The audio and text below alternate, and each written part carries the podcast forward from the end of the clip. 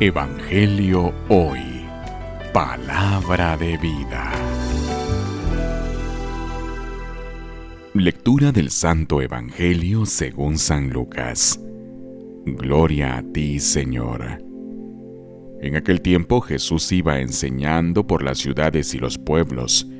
Mientras se encaminaba a Jerusalén, alguien le preguntó, Señor, ¿es verdad que son pocos los que se salvan? Esfuércense por entrar por la puerta que es angosta, pues yo les aseguro que muchos tratarán de entrar y no podrán. Cuando el dueño de la casa se levante de la mesa y cierre la puerta, ustedes se quedarán afuera y no podrán tocar la puerta diciendo, Señor, ábrenos.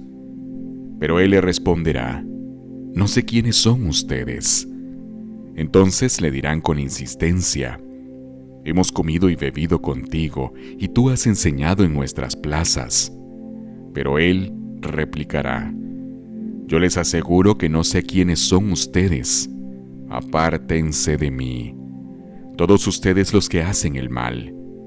Entonces llorarán ustedes y se desesperarán cuando vean a Abraham, a Isaac, a Jacob y a todos los profetas en el reino de Dios. Y ustedes se vean echados afuera. Vendrán muchos del oriente y del poniente, del norte y del sur, y participarán en el banquete del reino de Dios. Pues los que ahora son los últimos serán los primeros, y los que ahora son los primeros serán los últimos. Palabra del Señor.